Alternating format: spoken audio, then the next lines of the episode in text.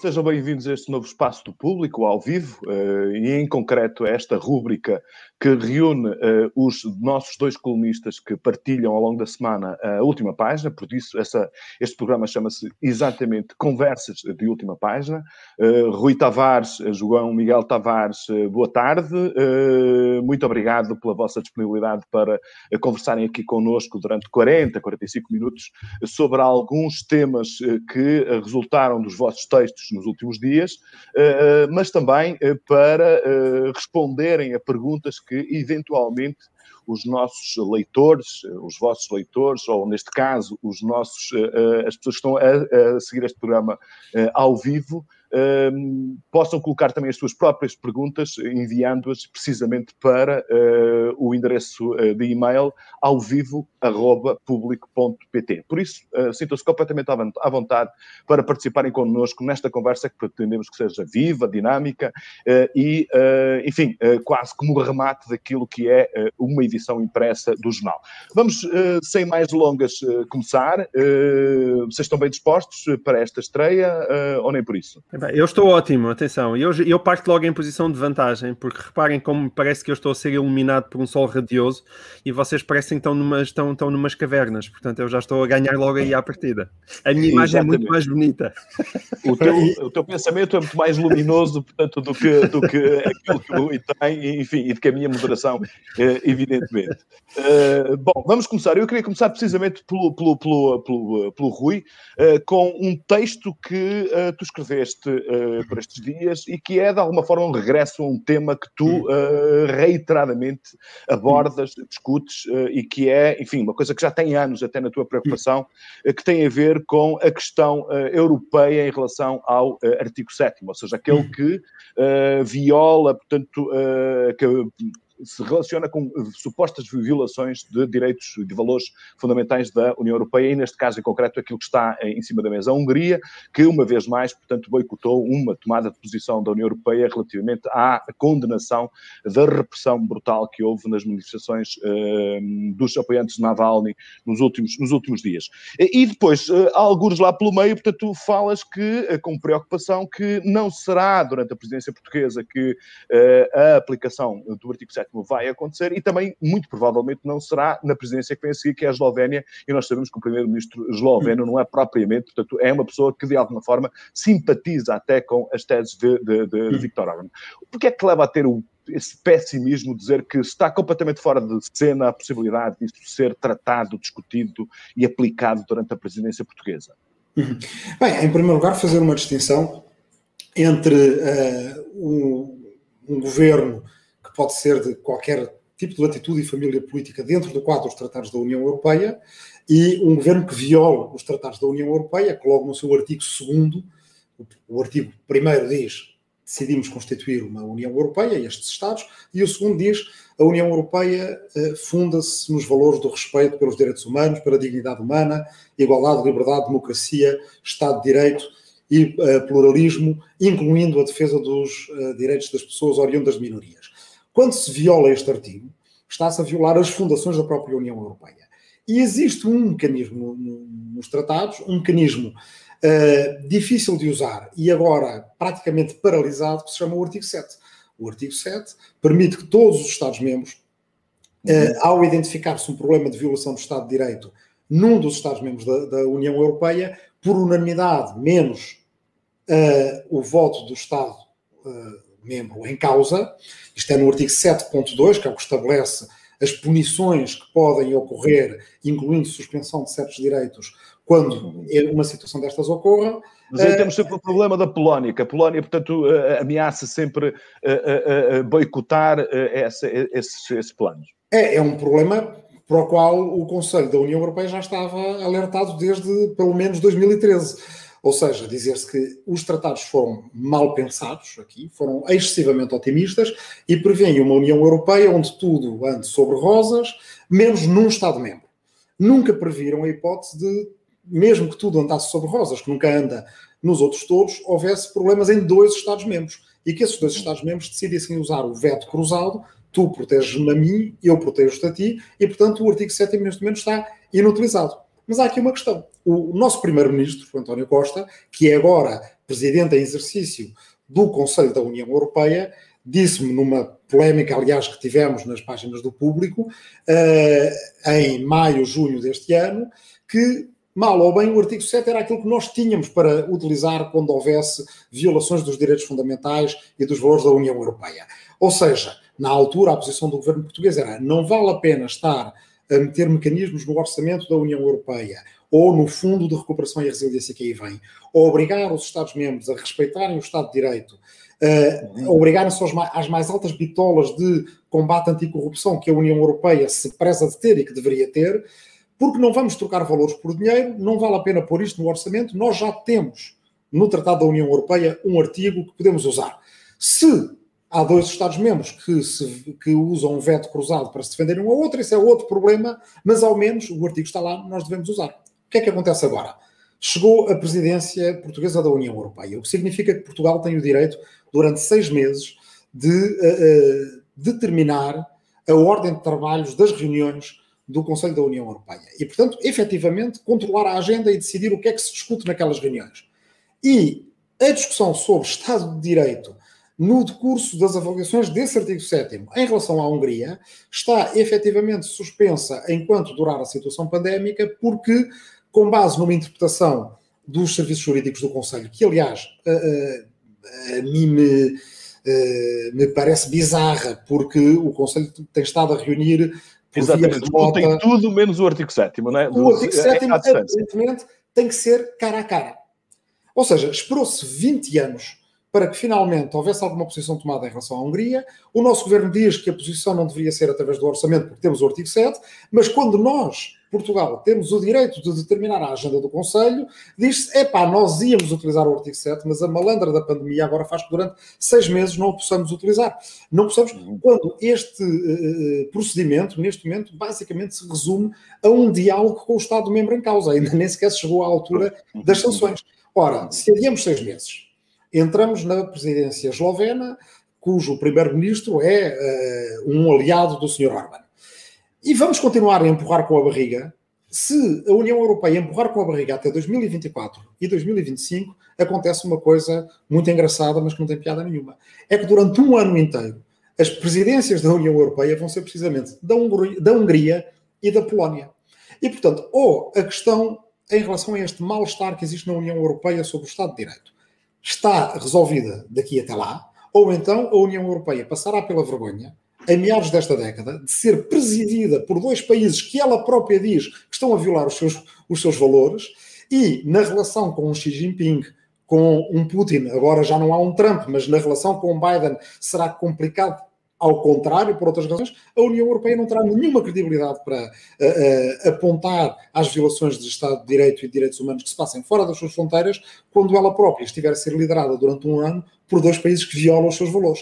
E Portugal está a ser cúmplice disso. E, portanto, é este o problema. Ao menos que o governo seja coerente com uma posição que, do meu ponto de vista, já era criticável, quer dizer, só temos o artigo 7, é esse que devemos usar, mas então usem-no, porque disseram que o iriam usar. Muito bem. Não sei, uh, uh, João Miguel, tu queres fazer algum comentário a esta, a esta, a esta questão? Eu, eu, eu, eu, nesta questão, eh, na verdade, além do Rui perceber muito mais disto do que eu, eu tenho mais perplexidades do que outra coisa. Ou seja, eu, eu identifico-me perfeitamente com as coisas que ele está a dizer. Acho, acho que a preocupação com, com, com os direitos humanos na, na, na Hungria um, ehm, não pode deixar de ser uma evidência para qualquer pessoa que se preocupa com aquilo que são as democracias e os direitos democráticos. Um, ehm, eu, eu às vezes gostava só de tentar perceber o que é que tu podes fazer na prática, não é? Porque uh, não, não acho que haja soluções muito fáceis em relação a isto. Um, que sanções é que tu podes aplicar? Como é que as podes aplicar? Sobretudo quando dentro dos próprios países hoje em dia tu tens uh, uma turbulência, não é? Um, que, que provavelmente não, problema, dificulta estas tomadas de posição. Tens sempre, tens sempre portanto, aquela tem... união entre, entre a Polónia, nomeadamente, e a, e a, Hungria. Basta ver um deles que se oponha a qualquer tipo de sanções relativamente ao outro para que o tratado e o artigo 7 seja inaplicável. Certo, exatamente. E, e, a transformação da própria Hungria, imaginem-se numa espécie de Estado párea da União, que é uma coisa com a qual eu teoricamente simpatizo quando lá está o Urban.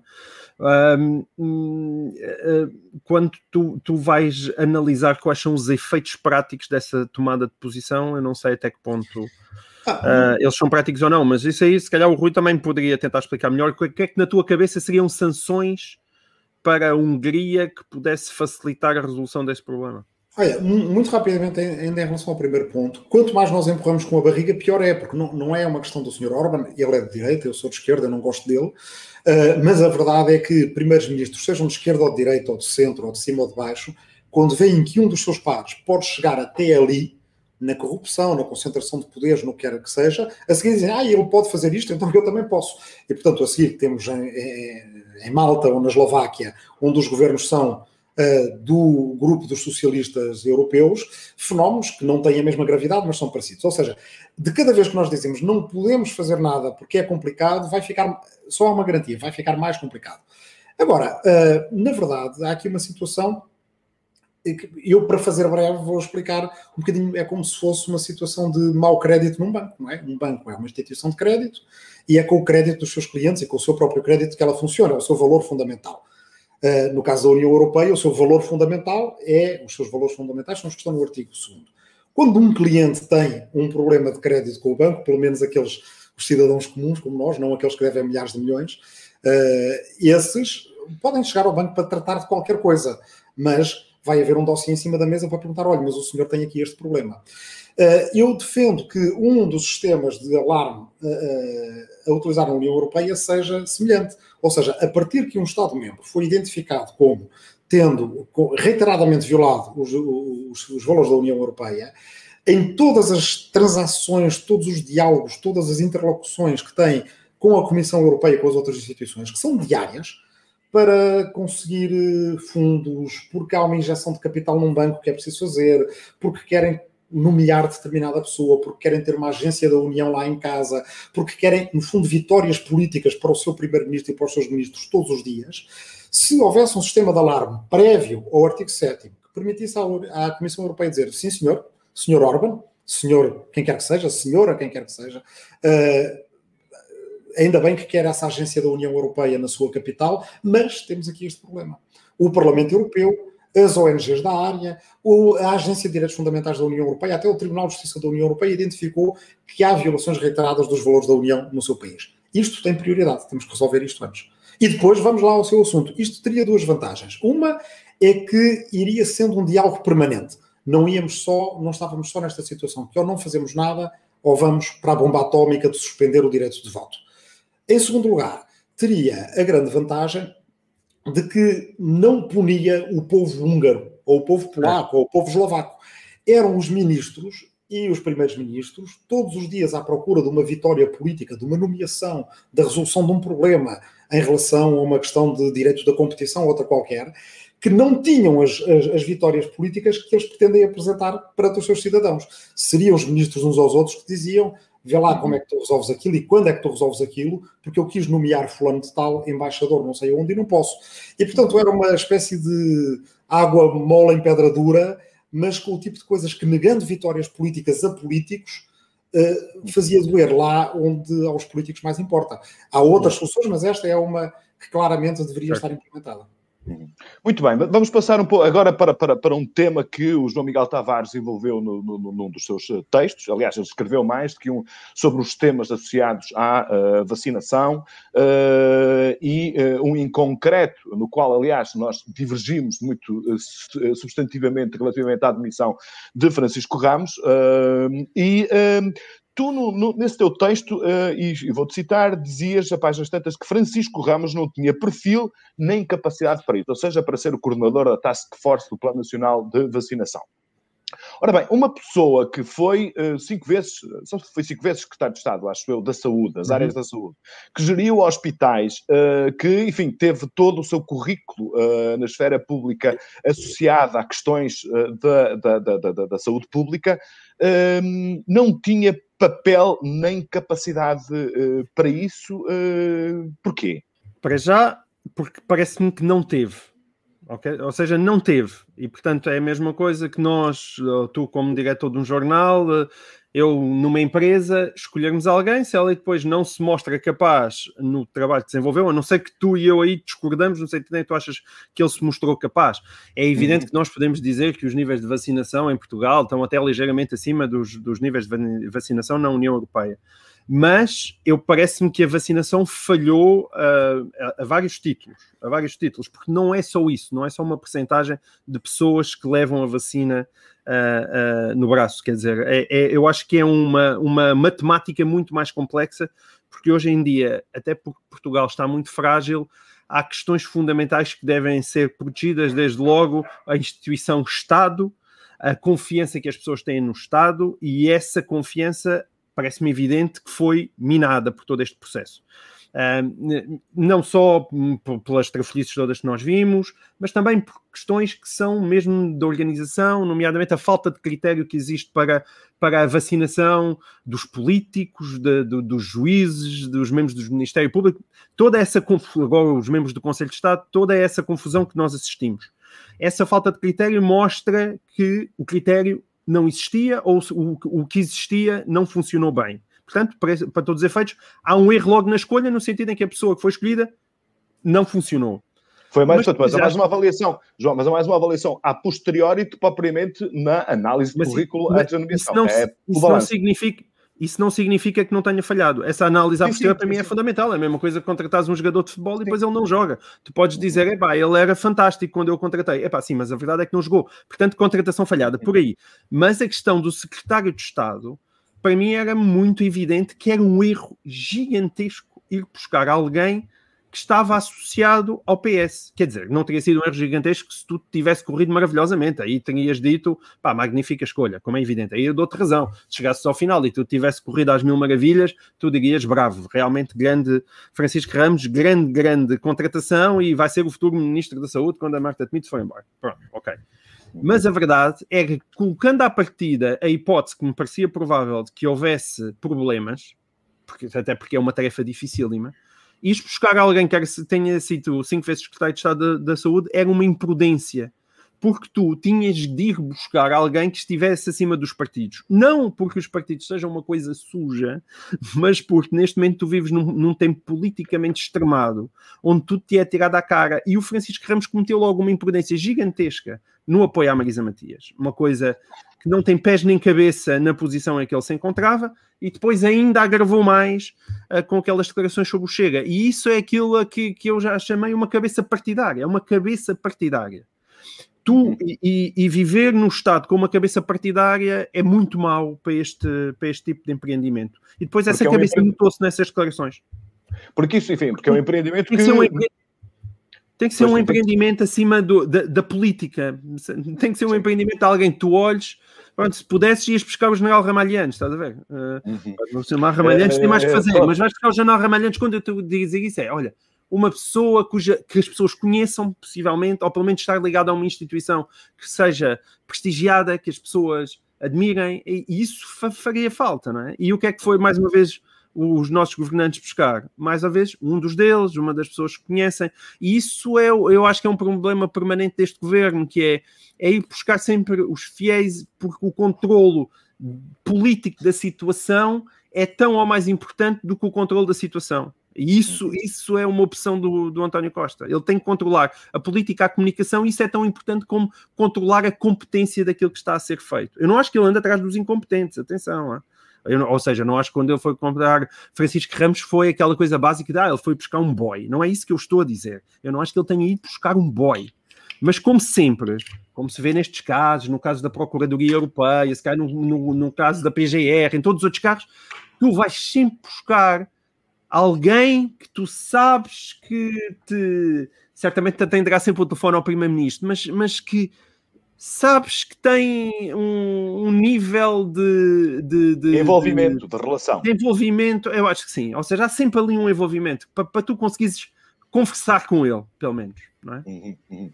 Uh, uh, Rui Tavares, uh, enfim, por aquilo que percebemos, à partida, como perfil, se se fizesse um concurso público para escolher um coordenador da Task Force do Programa Nacional de Vacinação, alguém com o currículo de Francisco Ramos recomendá-lo-ia à, à, partida. Independentemente da avaliação que possamos fazer a seguir, enfim, de facto as coisas não correram, não correram bem, ou pelo menos não correram tão bem como a importância que este programa tem exigiria, mas, portanto, à partida, enfim, quando se o nome de Francisco Ramos foi avançado, que comentário, que pensamento, que avaliação é que tu fizeste?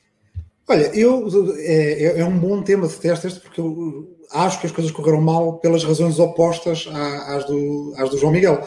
Uh, eu não acho que tenha faltado, eu não acho que tenha havido política a mais né, né, nesta escolha. Eu acho que em muitas eh, questões morais e sociais da gestão da pandemia tem havido política a menos. Deixa-me explicar. Não só o governo português, mas muitos outros governos, olha, o do Reino Unido recorrentemente, utilizam a ciência e os cientistas e os médicos, os administradores do hospital, mesmo que tenham tido, mesmo que tenham passado pela, uh, pela política, mas sem serem políticos ao nível de uma liderança partidária, ao nível de uma chefia de governo, uh, utilizam esses técnicos, esses tecnocratas, como forma de, como forma de evacuar as, as decisões difíceis da política. E, portanto, depois só tem que gerir. Se as coisas correrem bem, nós seguimos a ciência. Se as coisas correrem mal, aí uh, substitui-se o cientista.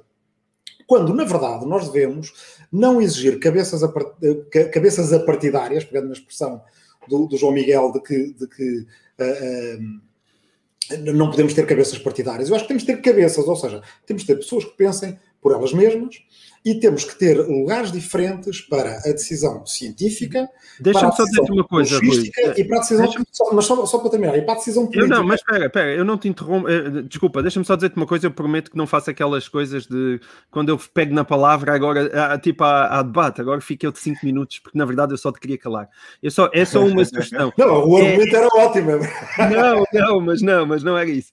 É, é, era só porque quando eu digo a partidário não quer dizer a político, era só para fazer essa nota, ok? São duas coisas diferentes, desculpa. Não, mas eu acho mesmo que temos que revalorizar a política, temos que revalorizar até a política partidária, e isso implica saber que há, há decisões que os políticos tomam bem, que devem tomar bem e devem ser julgados por eles. Por exemplo, quando houve aquela primeira decisão em relação às idades de vacinação e deixar de fora pessoas acima dos 80 anos se não tivessem patologias correlacionadas.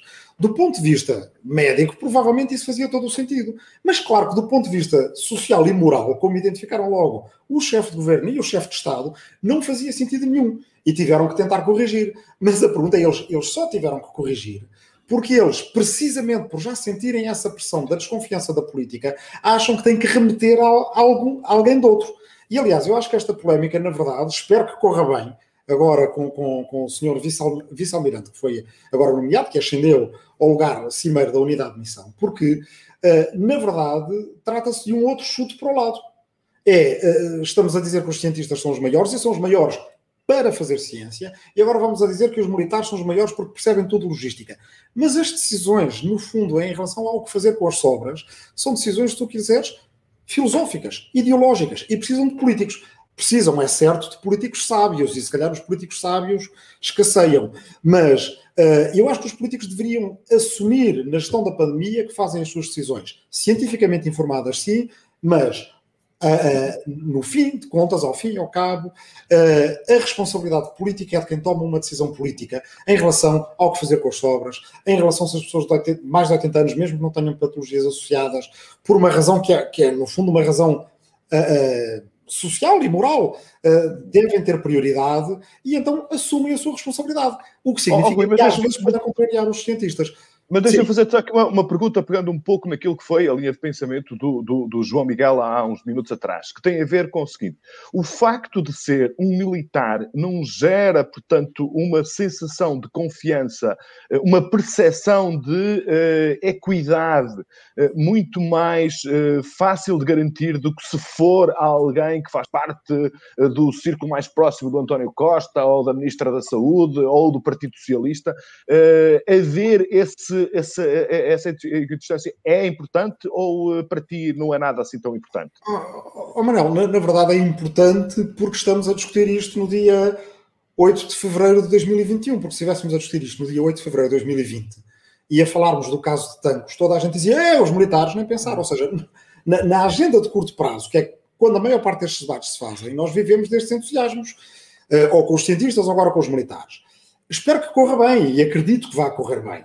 Mas aquilo que correu mal uh, é, correu mal porque não houve decisões daquelas que só os políticos podem tomar, uh, em última análise, porque são eles que são eleitos e são eles que vão ser responsabilizados.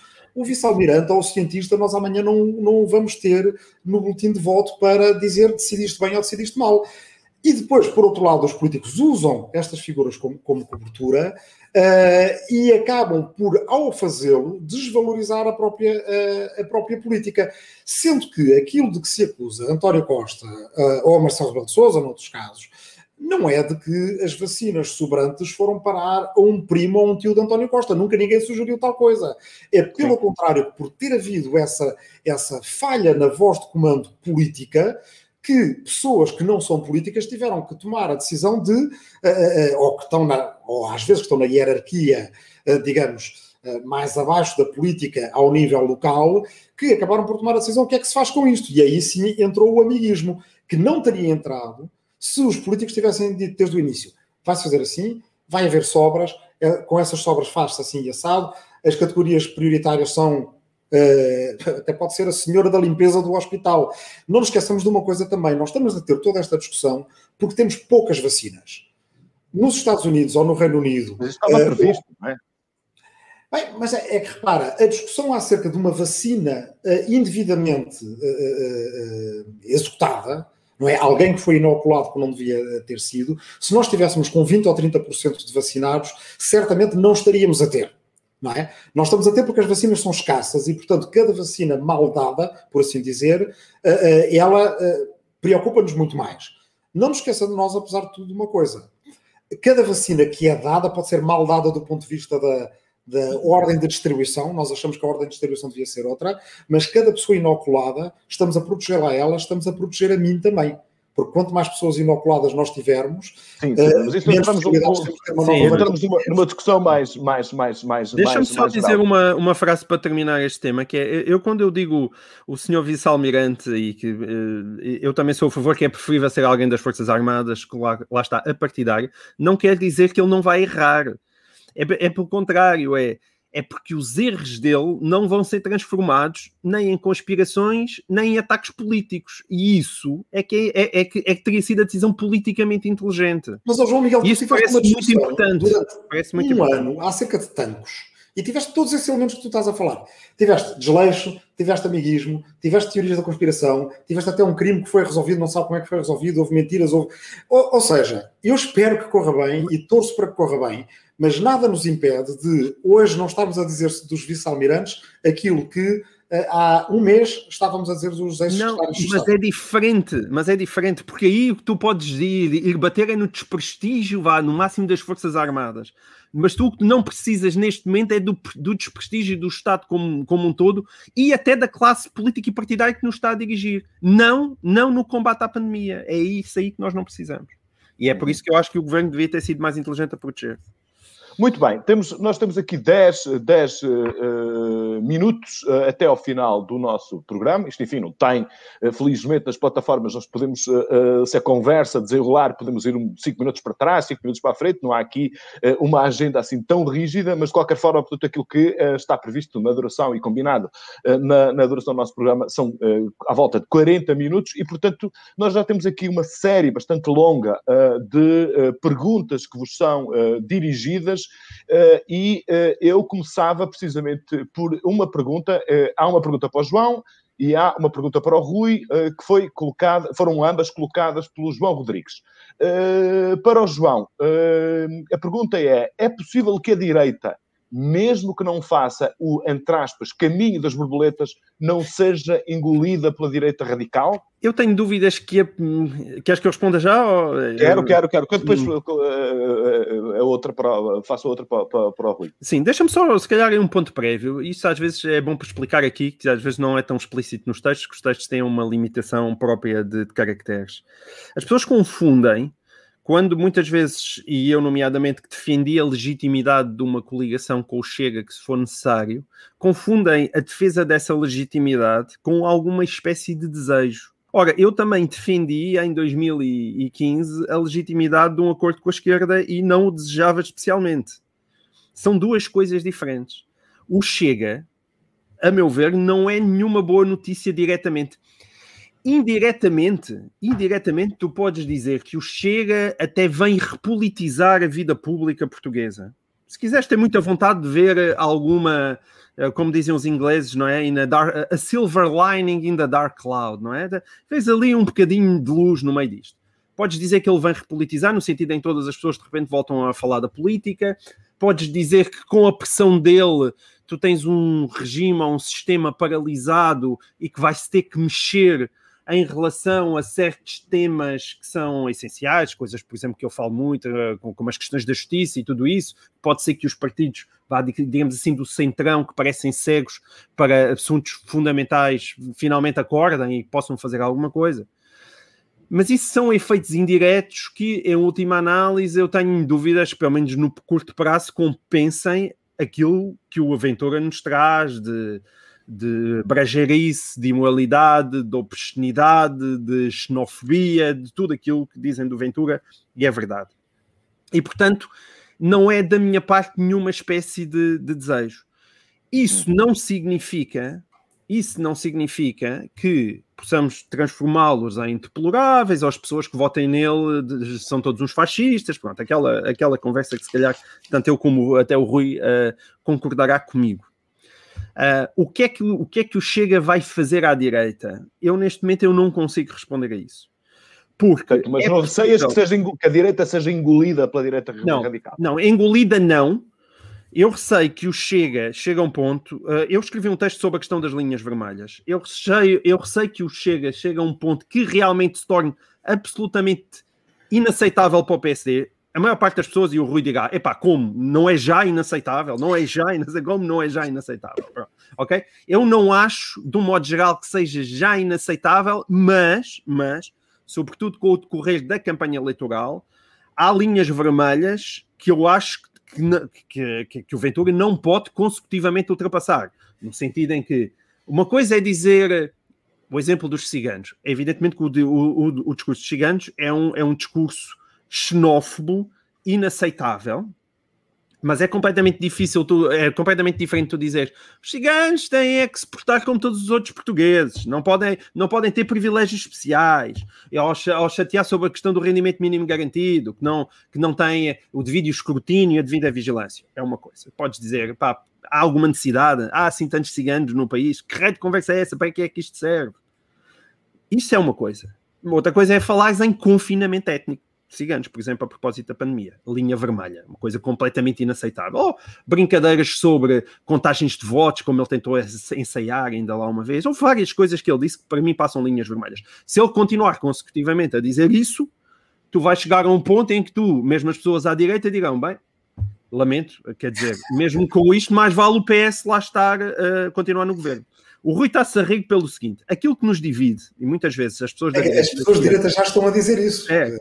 Mas espera, espera, já, já, já, já algumas já estão a dizer isso, com certeza. Mas aquilo que, no modo geral, divide as pessoas da direita e da esquerda, digamos assim, a direita civilizada, porque evidentemente entre chega, há muitos saudosistas do antigo regime e do Estado Novo.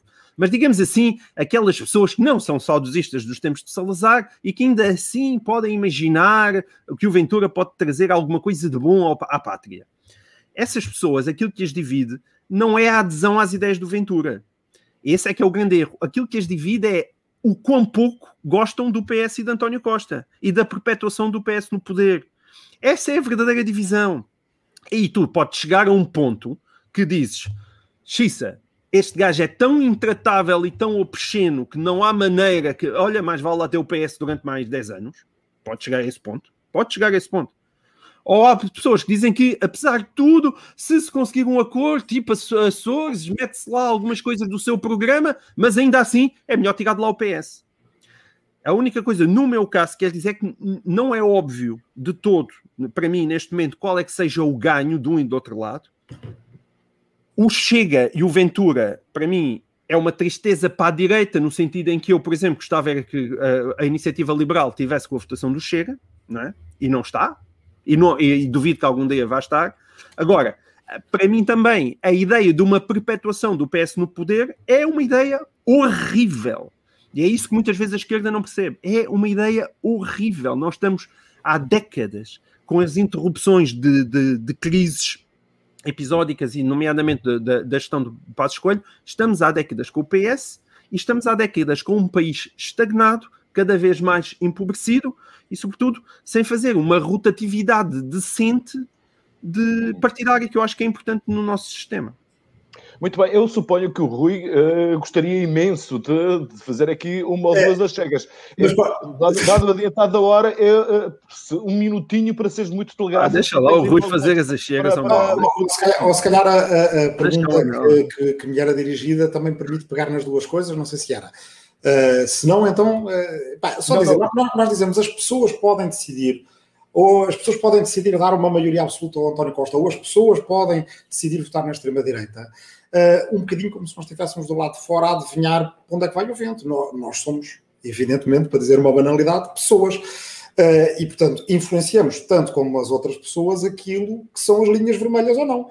Se nós andarmos sempre a pôr as linhas vermelhas para uh, fazer das linhas vermelhas uma espécie de horizonte que nunca se alcança, uh, então aí nesse caso estamos a ajudar a que aconteça tudo aquilo que nós não queremos. E, e, e deixa-me notar uma coisa. Nós não, andamos, há, há, um problema em relação a, a, à extrema-direita ter chegado tão tarde a Portugal. Uh, no fundo, não é, em vez de ser a tal luz no meio da escuridão, é uma escuridão no meio da luz que tivemos até agora. De certa forma, a luz de não termos tido extrema-direita até agora no Parlamento encadeou-nos para uma coisa. Nós não temos termos de comparação. Esta extrema-direita que nós temos agora em Portugal, mas que fique claro, é pior não é melhor, não é mais portuguesa, não é mais branda, é pior do que qualquer extrema-direita na Europa Ocidental hoje. As coisas que o líder da extrema-direita em Portugal diz não são ditas pela alternativa pela Alemanha, não são ditas pelo Salvini, não são ditas pelo Vox, não são ditas pelo Le Pen há anos. O Jean-Marie Le Pen, quando nos anos 80 falou de, das câmaras de gás como sendo um detalhe da história, ainda sem ter, sem ter negado, foi a última vez, estamos a falar há 40 anos, que uh, ele disse uma coisa de gravidade comparável àquilo que este senhor em Portugal diz todos os dias. Confinamento de ciganos em Portugal não há nenhum partido de extrema-direita, estou a compará-lo com outros igualmente maus, da mesma família política, que diga o que ele diz.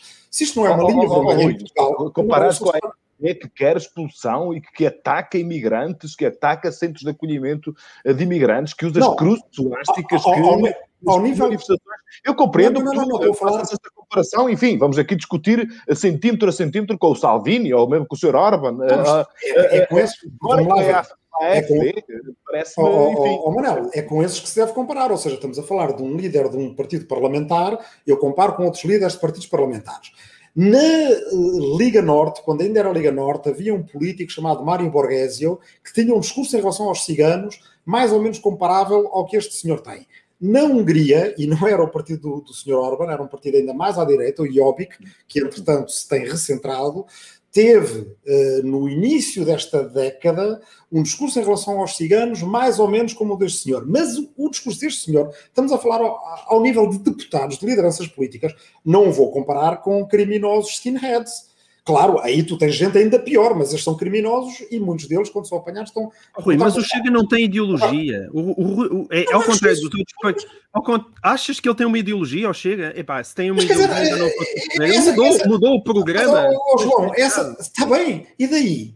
Essa é uma Não sabes o que é ainda não sabes o que é. Tu vais saber o que chega. Mas, mas, mas, é, mas é que, ideologicamente, mas neste essa, momento não sabes o que aquilo é. Essa, essa ideia de que, é o partido do Ventura. Os partidos perigosos para a democracia Sim, e o Partido Nacional Socialista Alemão, que até se chamava Nacional e Socialista, era o partido do Hitler. E agora repare-se, ah, estou a fazer uma comparação com Hitler. Só no sentido em que o Partido Nacional Socialista Alemão não mudou de, de ideologia, mudou qualquer história do nazismo te diz que houve uma altura em que eram anticapitalistas, outra altura em que eram pró-capitalistas, eram pagãos, passaram a ser cristãos.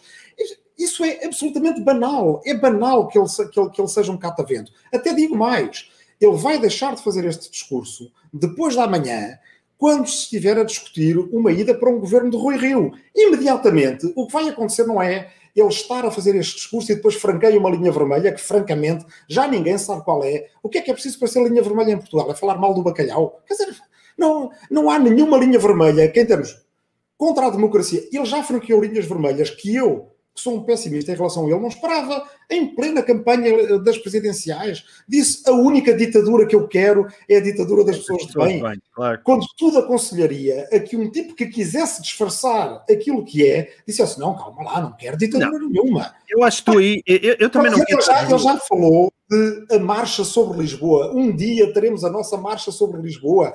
Bem, até parece que foi uma palavra que ele escolheu por acaso. Somos aqui todos uh, uh, ignorantes e não sabemos de onde é que vem a marcha sobre Lisboa, se não é da marcha sobre Roma. Já fez, aliás, tu escreveste acerca disso numa crónica, não fui eu que escrevi, fez saudações fascistas para disfarçar, para ver certo. se era, se não era, para ficarmos a discutir se era, se não era, mas evidentemente quis, quis fazê-las. E há dezenas de outros exemplos. Ele não vai franquear mais nenhuma linha vermelha, porque quando se aproximarem as eleições, ele vai fazer de conta que se está a moderar. E nós vamos ficar sempre na dúvida se se moderou ou não. Mas o que é que tu achas que ele quer? Diz-me lá. Mas, eu, eu por acaso tenho essa curiosidade. O que é que achas que o Ventura quer? É porque é, eu neste momento acho que ele quer poder. Para quê? Para ele. Poder, quer poder ah, não, para mas, ele. Lá, mas porquê que o poder para ele? Porquê, porquê que ele é diferente? Nós, apesar de tudo... Porque eu não acho que ele seja ideologizado. Portugal eu, chega a esta situação em 2021 com a vantagem que não estamos a utilizar de podermos olhar, não digo para o passado dos anos 20 ou 30 do século passado, para os últimos 10 anos. Não, mas, o senhor Orban, o que é que ele quer? Quer poder e dinheiro. O senhor Putin, o que é que ele quer? Quer poder e dinheiro. O senhor Trump, o que é que ele quer? Quer poder e dinheiro. Mas quando chegam lá, depois de terem andado a dizer aos seus eleitores, nós vamos fazer e acontecer aos ciganos, no momento em que a coisa estiver a correr mal e ele estiver no poder e for ministro da administração interna, longe vá o agouro, mas o Salvini chegou a isso, vai ter gente, autarcas, eleitores, doadores. De onde é que vem o dinheiro dele? De onde é que vem o dinheiro daquele cônsul é, uh, mas, aí tem, mas, por exemplo, a questão do dinheiro é uma questão. Onde é, que, lá, onde é que vem o dinheiro do PS? Onde é que vem o dinheiro do PSD? Onde é que ele veio durante tanto tempo? De onde é que veio o dinheiro tantas vezes? Não, não, não. Do teu bolso? bolso, vem do teu bolso, vem do bolso do Manel. Ah, a história da construção do PS, do PSD no início da democracia, de onde é que vinha o dinheiro, não é? Estamos a comparar. Eu não estou a dizer que não seja escrutinado. Não, Pá, desculpa, é que João Miguel, a direita não. insurge sempre que eu, por exemplo, comparo extrema-direita com extrema-direita. É, pá, é uma comparação inaceitável. E agora, de repente, estamos a comparar um partido que surge com assinaturas falsas não, o, isso não pode. Mas, Oferece assinaturas falsas é Tribunal Constitucional. É isso assim. vai até ao Tribunal tá Constitucional. E nós, nós não Muito podemos bem, comentar. Mas olha, pá, há, há um uh, padrão uh, de fazer as coisas até ilegalmente. Uh, que noutros partidos, há um partido no qual uh, não me revejo e nunca votei à esquerda. Uh, não é, de longe, não há à esquerda nada tão mau, a não ser talvez o, M, o MRPP nos seus piores momentos, como este partido. Mas o MAS, movimento de alternativa socialista. Eles tiveram que refazer toda a inscrição do partido, tiveram que recolher todas as assinaturas de novo, porque tinha uma questão estatutária em relação ao Conselho de Jurisdição de que o Ministério Público não gostou. Compare-se a leniência com que o partido de extrema-direita foi tratado, 2.500 assinaturas inválidas, e disse: olha, se entregarem como vocês tinham acima do limite, pode ser. Então, quer dizer, eu entrego, eu prometo pagar uma coisa a alguém, entrego uh, 10 mil euros uh, de cheques com cobertura e entrego, e entrego 2.500 de cheques carecas. E dizem olha, como os 10 mil estavam bons, não é crime os 2.500 de cheques mas carecas. Mas, mas aí é, é apoiar é, Ana Gomes naquilo, na queixa do Ministério Público, mas isso aí é, um, é o Tribunal Constitucional que não fez o trabalho dele. Se não tiver feito, é inaceitável, claro.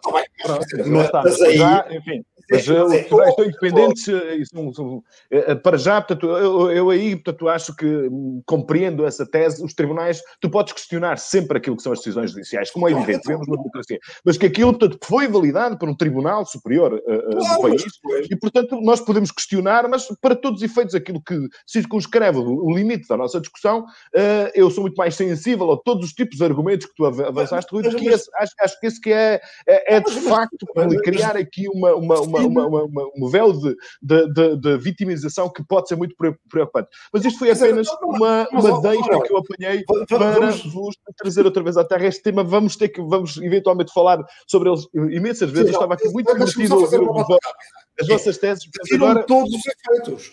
Eu, para o efeito de aceitar que aquele partido existe, não é? E que até ter que debater uh, uh, com ele, já me aconteceu em debates, em debates eleitorais. Aliás, perguntei-lhe de onde é que vinha o dinheiro e ele no debate a seguir não apareceu, foi comentar o Benfica.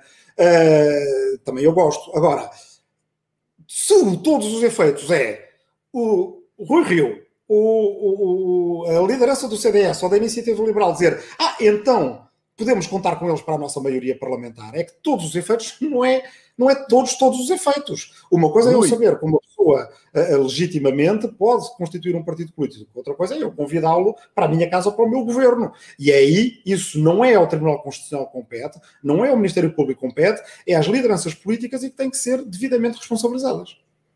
Rui, uma última pergunta, portanto, que, tem, que eu te peço, por favor, para seres uh, breve, uh, que é, preocupa o que a grande referência neste momento, no que toca à União Europeia, não seja uma pessoa de esquerda, mas sim alguém da direita conservadora? A esquerda pode ser europeísta sem virar à direita? Pergunta na mesma o João Rodrigues. E já agora, portanto, eu faço estas duas perguntas do mesmo, do mesmo leitor ou uh, telespectador.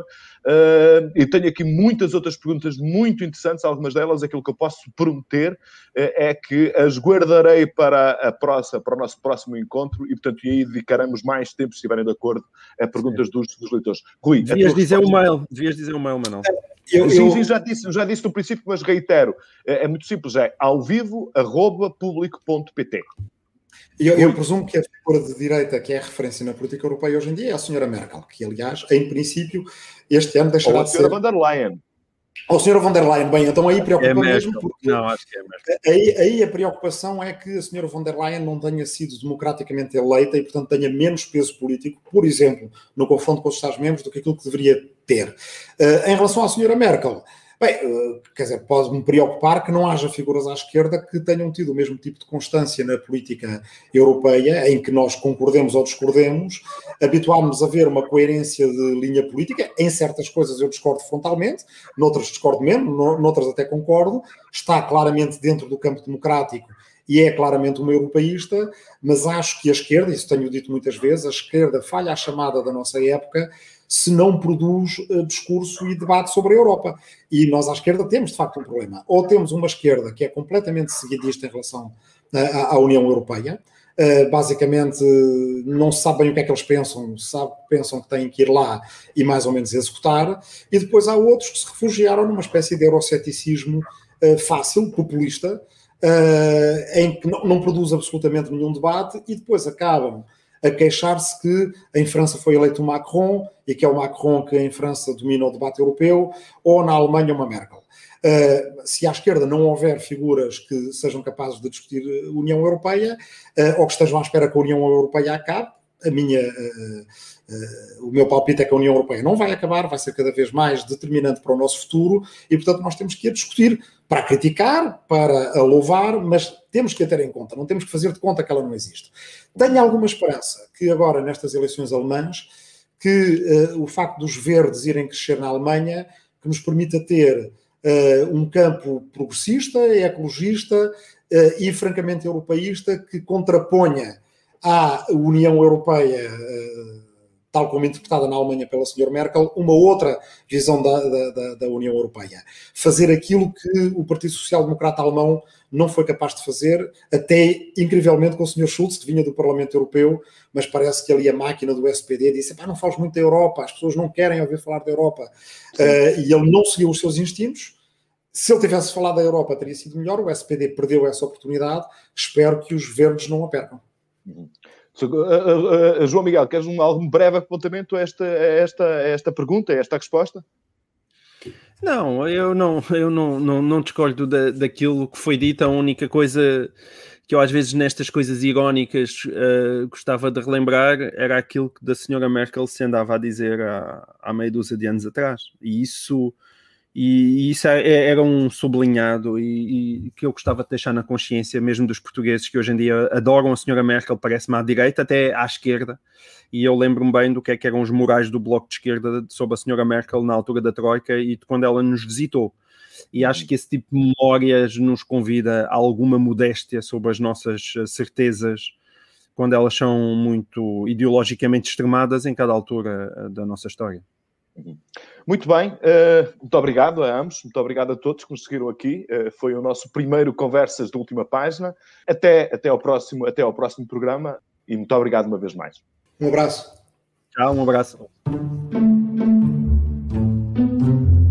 Ok, está feito. O público fica no ouvido.